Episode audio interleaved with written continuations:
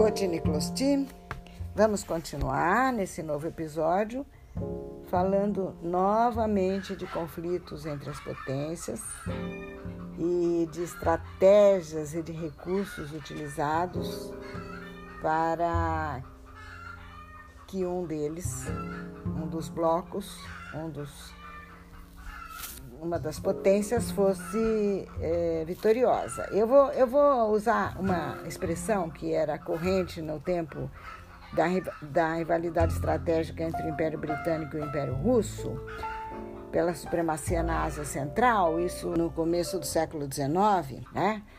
E, e eu vou usar essa expressão grande jogo porque eu acho que alcança a mentalidade de vocês jovens hoje, então interessados em jogos de computador, capazes de pensar estratégias, ataque, defesa e recursos para derrotar o, o, oponente. E utilizando a, o mesmo raciocínio, alguns autores falam do novo grande jogo atualmente, no século XXI, na Ásia Central, que seria uma competição entre os Estados Unidos, o Reino Unido e, e os outros países da OTAN contra a Rússia, a China e um grupo, uma aliança, um bloco chamado de OCX, que quer dizer Operação para a Cooperação de Xangai, que é um, um acordo entre a China, e países como Cazaquistão, Kirguistão, Rússia, Tadiquistão, Uzbequistão, países que a gente escuta falar pouco, né? Mas que estão aliados entre si e a sede desse acordo, desse, desse grupo, é em Pequim. Muito bem, é muito bem. Esse, esses dois blocos, imagine que vocês estão num joguinho de computador. A força dos oponentes é similar. O poderio dos oponentes é similar. É uma luta de gigantes. E é uma, uma luta numa época, é um conflito de interesses numa época em que é, não se trata apenas de quem tem a bomba atômica, ou de quem tem a arma mais poderosa, o exército mais numeroso, a indústria é, bélica mais de ponta, se consegue fazer guerra nas estrelas. É, é, é um momento em que os oponentes têm que considerar o poderio econômico, a capacidade de interlocução também, porque ninguém pode entrar em guerra com um oponente que lhe vende coisas, dos quais ele precisa comprar coisas. O mundo ficou de tal complexidade, o mundo globalizado ficou de tamanha complexidade que a circulação da tecnologia, dos bens, dos produtos, não, é, exige um outro tipo de sujeição do oponente. Não, não pode ser propriamente a destruição. Então, é uma complexidade diferente da, do século XX, do século XIX, dos, dos séculos anteriores. Né? O que eu estou tentando chamar a atenção de vocês é para o fato de serem os maiores oponentes, é, fazendo a prova dos nove, nove fora de todo esse grupo, é, sem desconsiderar a importância da Rússia, que é um colosso também, mas é, fazendo toda uma redução aí. Sabemos que do lado dos Estados Unidos tem Reino, Reino Unido, OTAN e e Israel, mas do outro lado do Oriente, China, Rússia, todos esses acordos estratégicos que eles mantêm lá e o poderio, enfim, é uma, é um, uma é, correlação de forças muito delicada, assim, muito que precisa tomar muito cuidado. Com todo esse risco de, né, não vamos mexer com alguém poderoso, tão poderoso, nem de um lado nem do outro, o que vai acontecer mais recentemente tem acontecido é um outro tipo de conflito, ou melhor, de arma, de, de uso de armamento. Outro tipo de conflito não, o conflito continua, conflito é conflito, mas o tipo de estratégia de, e de armas utilizadas parece que são diferentes. Nós vamos analisar isso desta vez.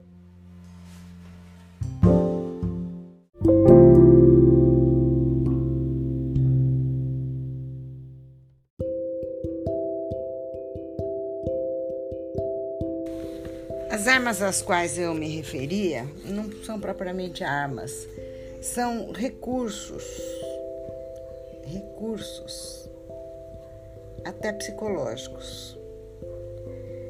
E, infelizmente, nós temos que ser muito cuidadosos ao admitir que haja algum caminho mais fácil, sem renunciar à certeza de que sim, há um caminho para o convívio fraterno entre todos os seres humanos, entre todas as nações, mas não é um caminho fácil, porque há interesses poderosos se utilizando até de, de ideais como a não violência, né?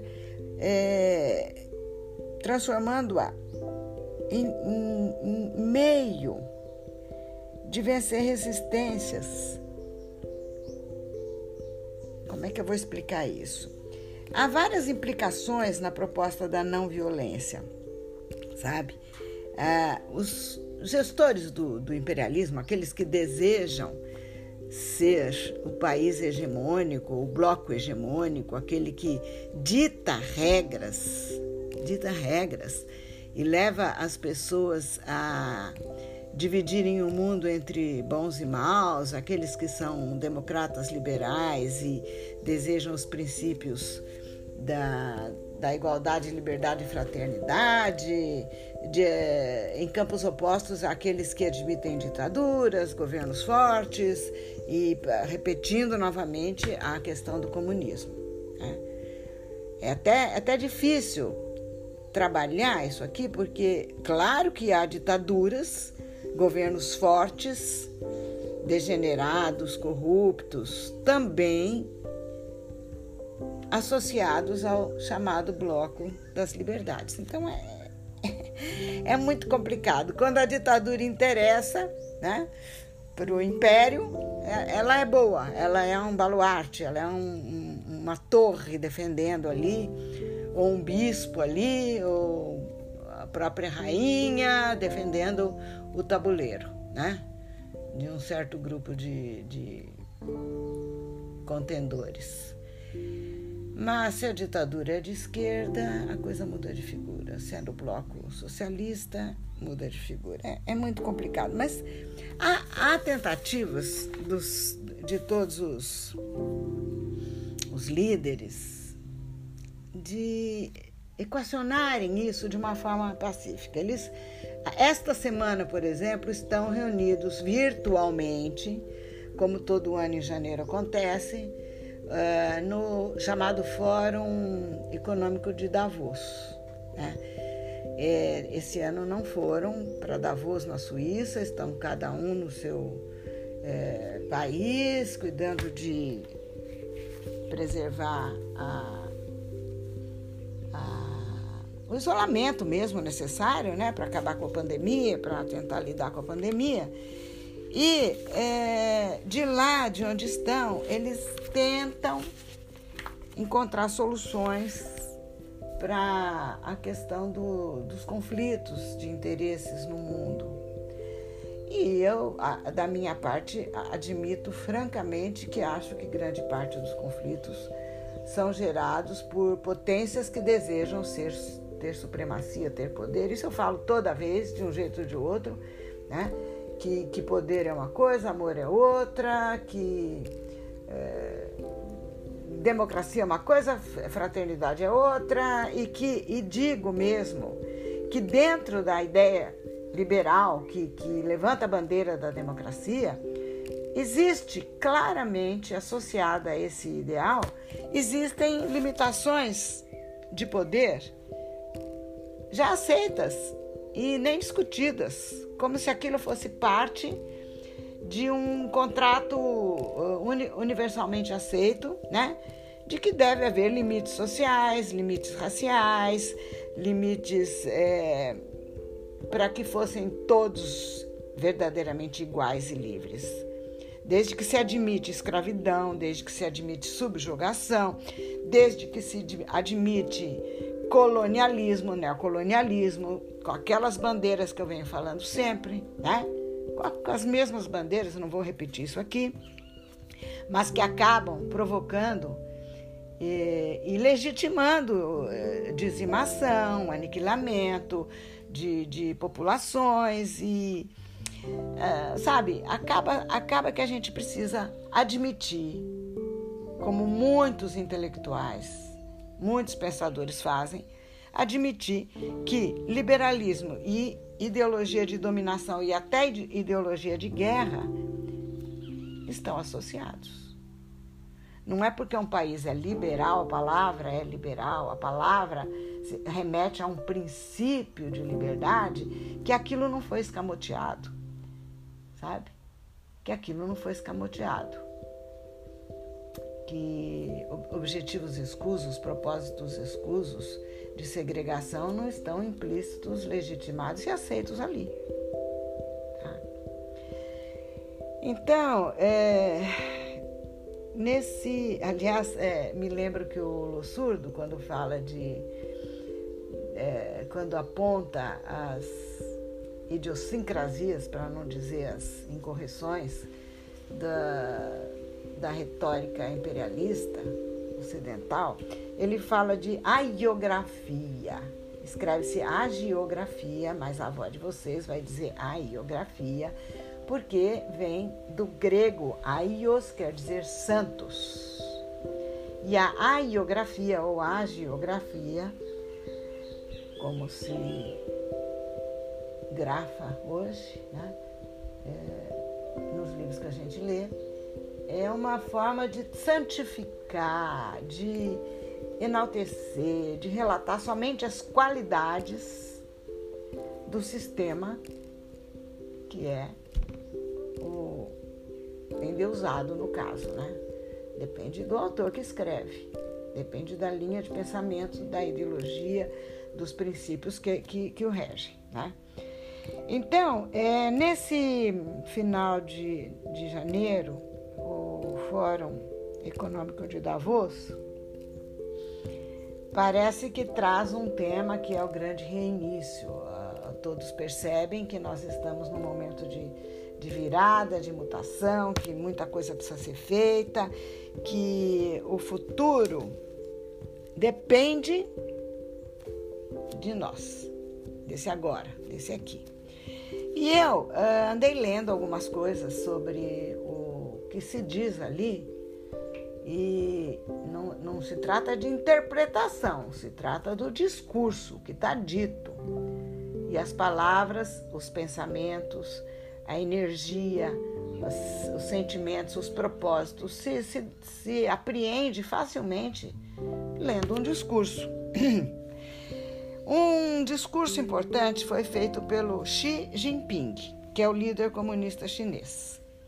E eu não vou reproduzir aqui o discurso dele, porque está para qualquer um ler na internet. Mas eu vou chamar atenção para as palavras é, que me chamaram a atenção. Né? Ele fala de multilateralismo. Para mim já, já é bastante a pessoa estar preocupada, uma nação, um líder de uma nação poderosa, de um bloco, estar preocupado com o multilateralismo. Isso implica, isso é, explicita claramente a ideia de que não, não há crença da parte deles de que sejam melhores do que ninguém e nem de que devam subjugar ninguém para ensinar os seus costumes. Eles não vão subjugar o mundo para comer de paus com, com os pauzinhos, né? Eu, por exemplo, não saberia comer. Eu passo apertado para comer com aqueles instrumentos que, que os orientais usam, mas eles falam de multilateralismo. Pede no seu discurso para que se policie cada pensamento, cada gesto, cada atitude, principalmente os líderes, porque isso tem consequências no mundo futuro. E, e o futuro deve ser compartilhado. As palavras que eu uso usualmente, que eu uso corriqueiramente aqui nos episódios, nas conversas com vocês, eu estou vendo repetidas por alguém que está anos-luz acima de mim em termos de conhecimento de, de política, de diplomacia, de interesses no mundo, de possibilidades de antever futuro, né? Eu sou apenas uma sonhadora. Ele é um líder de ordem prático ele fala que todos devem trabalhar juntos, que não deve haver políticas mesquinhas de empobrecimento do vizinho, políticas hegemônicas de desenvolvimento só para si. Isso não sou eu que estou falando, está no discurso. Gente que quer empobrecer o vizinho, como estamos vendo agora, são palavras minhas. Eu vou fazer abrir parênteses aqui. Como vemos os Estados Unidos bloqueando e boicotando, fazendo embargos à Venezuela, porque não concorda com o sistema que eles optaram, com o regime que eles optaram. Fecha aspas, fecha parênteses, não é mais a voz de vocês falando. Vamos ouvir Xi Jinping. Não devemos exibir músculos, nenhum sistema superior ao outro. Assim como no mundo não existem duas folhas iguais uma à outra, nenhuma cultura é igual, portanto, os sistemas podem e devem ser diferentes. Né? O mais forte não deve intimidar o mais fraco. Olha só que coisa maravilhosa. Quisera eu ter podido dizer isso para vocês, de alguma maneira, em algum momento. Mas estou dizendo agora hum, na, nas palavras de outro líder, de outra pessoa. Outro líder não, porque eu não, eu não sou líder. Vocês, nem vocês me obedecem muito. Ele é contra todo tipo de arrogância e isolamento. Pede que não se que não se viva nenhum tipo de antagonismo e de confronto. Que se use sempre da diplomacia, da capacidade de, de compreender e de respeitar o multilateralismo. Né? E eu aqui fecho aspas na, nas, transcrição de algumas palavras do Xi Jinping para dizer que eu continuo refletindo, como vinha pensando alto no, no episódio anterior, que métodos não violentos, muitas vezes, são estratégias. Essa, essa a, a crença na não violência, repito, há uma crença no princípio da paz e da fraternidade, é, no sentido mesmo de, de fraternidade, de cooperação e de amor. Mas há é, determinados determinados pensamentos que podem fugir da estratégia belicosa mas para alcançar propósitos idênticos. Até, até a, a, a, ideia da não violência, que vários líderes, inclusive um, um tal de Gene Sharp, escreve recentemente, sobre a não violência, uma pessoa que batalha por, por não violência, até as palavras dele e o, e o método que ele é, sugere de convivência podem ser deturpados né? e utilizados de maneira incorreta, utilizados para se tornarem formas sutis, de, com mais organização e planejamento, com um cálculo mais cuidadoso, para derrubar opressores e, e regimes. É, e regimes distoantes daquilo que o Ocidente deseja. Eu estou falando especificamente de, do mundo ocidental, que é quem se considera, é, especificamente Estados Unidos, sim, que se considera o, o país com o destino manifesto de ser polícia do mundo. Né? Quando ele decide que há um inimigo a ser derrubado, um ditador, um regime que ele considera inimigo da, da, da do liberalismo e da democracia, Usa-se então as habilidades estratégicas, organização, planejamento, cálculo cuidadoso, armas psicológicas, sociais, como eu disse, econômicas e políticas, embargos, etc, etc. Para quê? Para desestabilizar. Provocam é, métodos não violentos também podem ter objetivos escusos de, de, de, confronto e de desestabilização e de usurpação, usurpação, mesmo de, de poder em alguns países, usados, né, no caso, essas armas pelos mais poderosos, e eles vão, entram, eles usam mídia, eles usam multimídia, eles usam todo o poder que tem para provocar tensões, confrontos entre etnias e religiões. Disseminam-se mentiras, as tais das fake news. Existem manuais até escritos é, ensinando como, como chegar a um golpe de Estado, né? Um golpe de Estado, que parece que é uma coisa que veio de dentro do povo, o povo decidiu, o povo se levantou, o povo tirou o seu governante, botou outro, é uma coisa não violenta, relativamente não violenta, mesmo que não haja é, sangue e morte, é uma derrubada de um líder é, eleito pelo povo, por exemplo, isso se chama golpe de Estado, como aconteceu aqui no Brasil em 2016. Esse tipo de mecanismo parece um mecanismo, parece, aparentemente, isso pode ser entendido como um mecanismo simplesmente político, né? uma manobra política dentro de um país. Não se sabe, não se conhece devidamente de modo geral, quem estuda conhece, os inspiradores, os condutores, os gestores de atos assim. Muitas vezes nem dentro do país estão. A maioria das vezes nem dentro do próprio país estão. Estão fora do país. Estão no centro do império, no centro do poder.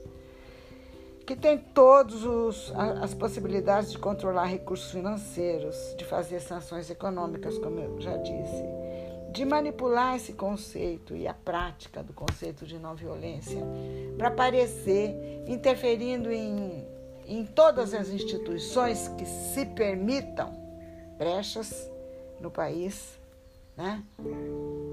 Para se infiltrar e fazer a coisa chegar onde eles querem. Assim como dizia Tolstói, não adianta procurar liberdade às vezes é justamente manipulando a liberdade de alguns que se frauda a liberdade de muitos. É preciso procurar a verdade.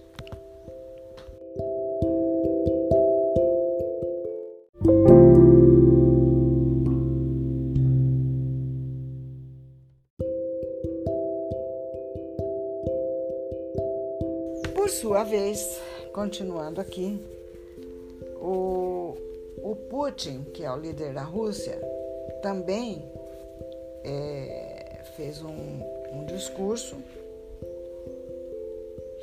e, e nesse discurso, que vocês também podem ouvir, ler, aliás, na, na internet, chamar atenção só para aquilo que me marcou, ele fala de ele fala de que o mundo atual que o mundo atual está parecendo com muito com os anos que antecederam a Segunda Guerra.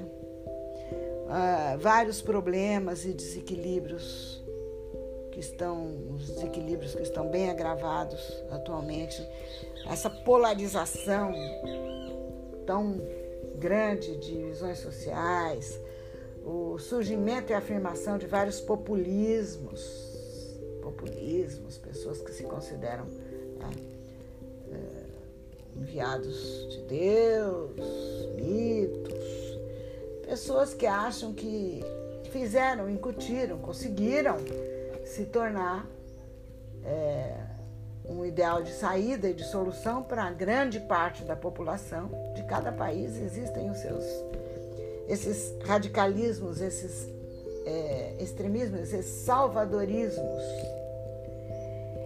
então, ele, ele chama atenção para isso, ele fala: cuidado, nós estamos vivendo uma situação bem parecida com aquela que levou à Segunda Guerra Mundial. Agravado que nós temos hoje monopolismos de empresas, tecnologia, manipulação, cada vez mais fortes, usando sempre a mídia. E aqui é, eu faço ah, trago algumas palavras aqui, vou, vou, dizer de quem, porque li também algumas matérias escritas por jornalistas sobre isso tudo que eu li, os discursos que eu li diretamente dos líderes. Há um jornalista chamado Pepe Escobar que diz o seguinte: abre aspas. A velha ordem econômica está disfarçada sob camuflagem verde, conduzida por autodesignados sábios subplatônicos pertencentes às classes mais ricas do mundo. Essa velha ordem só irá beneficiar a esses 0,0001% da população. Fecha aspas. A gente percebe que, de alguma forma, é como se o capitalismo, essa camuflagem verde que ele fala, eu imagino que seja aquilo uh, que depois ele menciona também algo parecido com isso, capitalismo com uma face humana, sabe?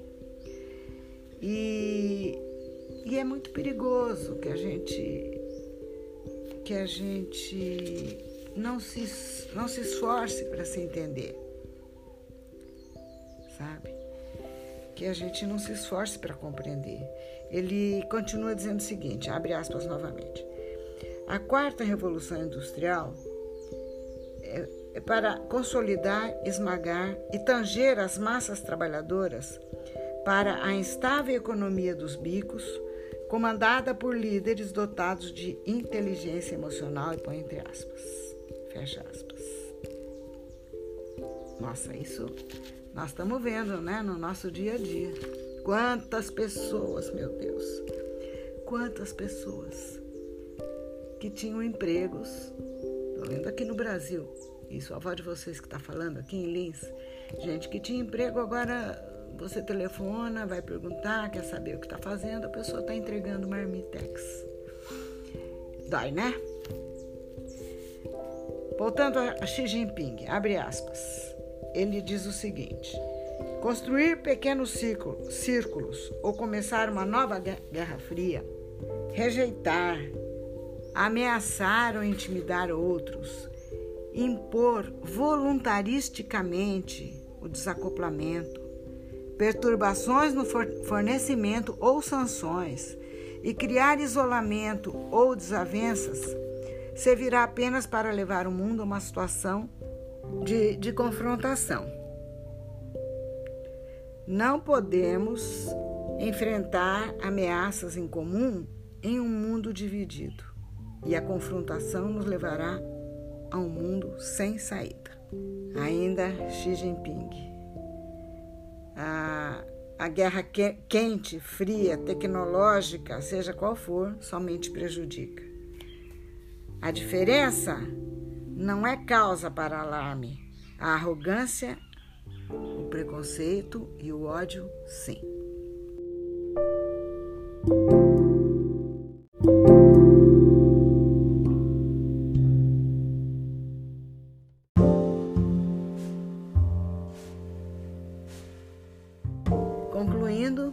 Nos resta desejar fortemente cuidar de cada pensamento, de cada atitude, de cada gesto, de cada deliberação nossa para ajudar o mundo a se tornar um mundo que no qual exista lugar para cada pessoa e para cada nação. Cada um com a sua característica, cada um com o seu sistema, cada um com o seu regime, respeitadas todas as diferenças.